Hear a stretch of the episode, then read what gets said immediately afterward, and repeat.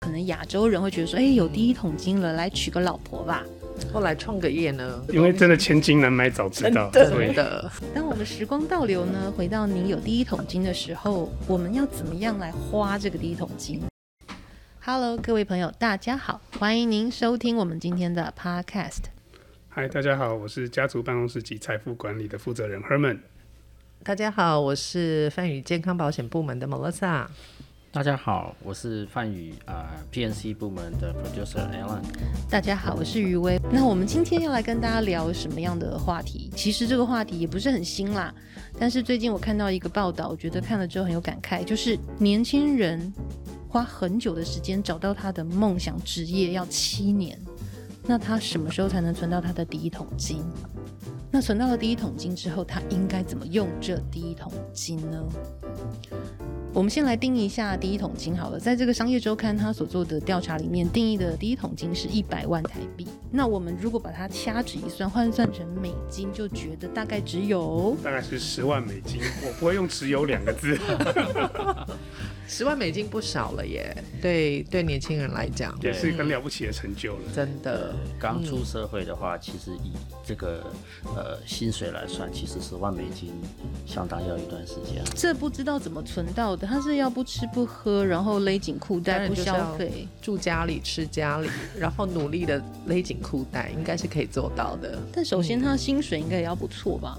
稳定的工作的薪水，嗯好，那我们就假设我们的第一桶金是十万美金好了。那大家回想一下，如果你时光倒退，大概要倒退多久呢？你自己决定。问号。是。当我们时光倒流呢，回到你有第一桶金的时候，我们要怎么样来花这个第一桶金？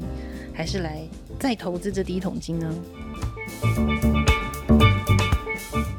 有有这个十万美金，大家当然应该要稍微奖励自己一下了。嗯，必须的。对。但是奖励完自己以后呢，嗯，我们会建议说，其实还是可应该要把这个钱呃投资下来。嗯。但是我们可能一般凡人会想到说，可能亚洲人会觉得说，哎，有第一桶金了，来娶个老婆吧。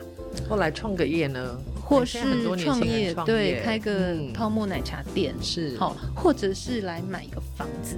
没错，很多华人喜欢买房子。对，那除了这些思维的话，我们真的觉得第一桶金要怎么投资？我觉得啦，如果我时光倒流的。不要告诉你多少年的话，我觉得我会想好好的把它投资在一些所谓的金融商品上。嗯，那我们想请一下专家教我们一下怎么投资呢？那第一桶金也不是很多嘛，金融商品要多金啊。很多人听到金融商品或资产规划都觉得说没有百万以上都不需要思考这个问题。没错，是。可是其实像在美国金融市场很发达，那你大概有个十万美金的话，其实已经是可以去找专业经理人去帮你来做整体的资产规划了。嗯嗯、那当然，我们碰到一个问题，就是你提到说，虽然你有第一桶金，但你可能真的没办法把第一桶金完全放在资产规划上面、投资上面的话，呃，那我们还是建议说，你还是可以选择一些，比如像是低成本的 ETF、股票型的 ETF，啊，你把它开了一个股票账户，买了以后你就放着，不要理它，嗯，啊，睡个几年起来之后，它可能就涨到一个蛮大的一个金额。嗯，我说我这我说这句话不是乱讲的，因为你去看全球的股市。的话，美国是少数几个股市长久投资以后一定都会回来的地方。嗯，真的有这么好的商品，是真的就放着就可以睡个觉它了吗？就睡个觉，几年之后醒来。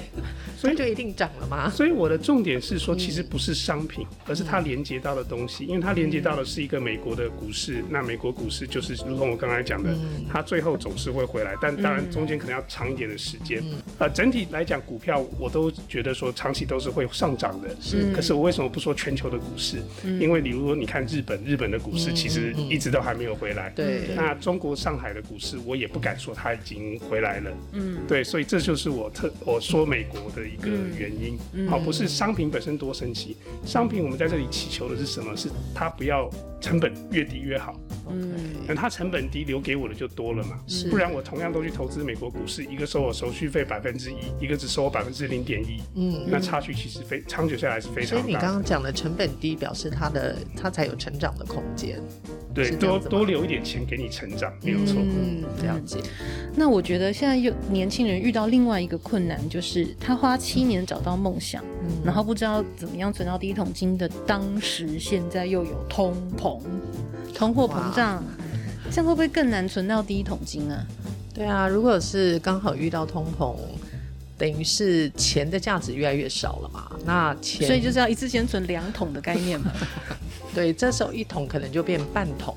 啊，对，一桶变半桶。嗯，那但是还是应该要做好规划的一个一个方向啦。嗯，其实如果你反过来看的话，如果我们定义的第一桶金永远都是十万美金的话，嗯、其实你越通膨，你达到第一桶金，对你的物价会导致你的投资呃会让你存到钱几率越低，可是你的投资可能你的报酬可能会更高。哦、没有错。对，所以你还是要靠投资才能够是去拿到你的第一桶金。因为我们知道钱不是存出来的，钱是投资出来的。真的。对，来，Alan，换你时光倒流一下，你觉得如果你第一桶金，你想要怎么样做规划？呃，我想到的另外一个方面就是说，嗯，当然不是说我要去存多少钱，而是说，当我有了第一桶金，嗯，我会想要把它投资在所谓的呃自己的资产上，譬如说保险啊、车子、房子，跟我的寿险这方面。嗯嗯安全投资对，让它能够保护到我的资产，嗯、导致我的第一桶金可以延续下去。哦，所以你比较不是那种乘风破浪型的，喜欢那个，所以你不是那种仗着年轻，反正没了再赚就好了。保守型，保守型的投资也是不错哈。对于很多年轻人来说，妈妈应该都很喜欢听到这种答案。嗯哼，那有什么不错的这个保守型的投资我们可以做吗？其实，呃，我们说到像呃，一般我们个人保险来说的话，房子、车子险，呃，我们讲到的、这个，哎、欸，说到这个，年轻人是不是不是很 care 要买房屋保险、车子保险，就是有就好，不是很。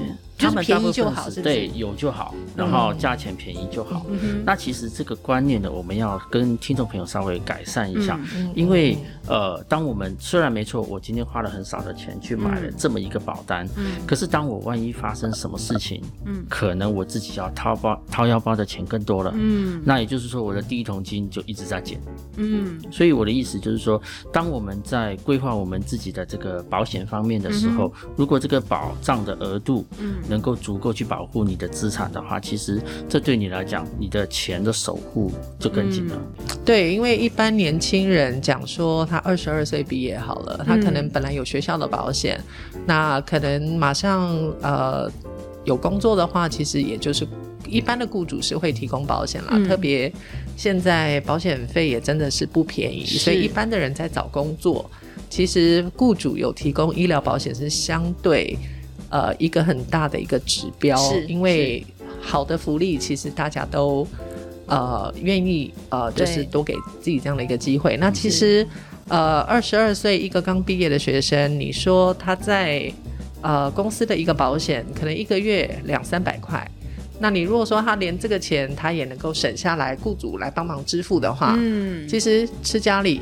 住家里，嗯，可能当然啦，就是说可能他有一些车子的，嗯，呃，开销自己要承担啦什么的，嗯，那我相信以一个月如果赚的还不错。一个月赚五千块，嗯，可能真的能够存到第一桶金的时间，嗯，可能两三年、三五年应该是不困难。名校毕业的哟，嗯，那我觉得年轻人啊，像刚刚 Alan 讲的很好，比如说车子的这个方面，对，那他应该可以除了买车子保险，那他如果说真的是越来越累积他这个第一桶金的时候，他还有什么其他东西是他要考量的？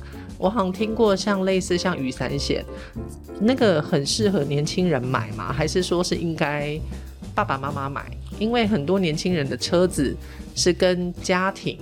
绑在一起的，对，当然，呃，Melissa 讲的没有错。嗯、这个保险当然就要看这个雨伞险是要根据你是自己买的车保险、房子保险，还是说你是跟家人？那当然这牵扯到说，因为雨伞险主要针对的是你的 liability，、嗯、就是所谓的责任。嗯，那如果今天我发生了什么意外，我的 liability 需要去理赔的时候才用得上。嗯、是。那所以说，当然年轻人基本上现在很多的年轻人是没有考虑到说会买。雨伞险是因为他们本身在车子保险就已经买的是比较基本的了。他们宁愿把钱花在那个 lease 比较好的车子。对，没错。啊哈，对，所以当然我刚刚就是会建议到说，当我有了第一桶金，我会考虑把我的保障保足了。那至于雨伞险的话，当然以一个年轻人来说，呃，如果我今天没有房子，我有车子，当然也是可以买雨伞险，只是说。它的保障就是针对车子的 liability。嗯、那如果我今天有一年几百块，嗯、当然这个是一个很好的保障，没有错。嗯，对对，因为如果说他的这个资产也越来越丰富的情况下，其实当有 liability 产生的时候，嗯、其实也是相对在保护他自己的一个资产。这个、对，对是没错没错。是的，嗯。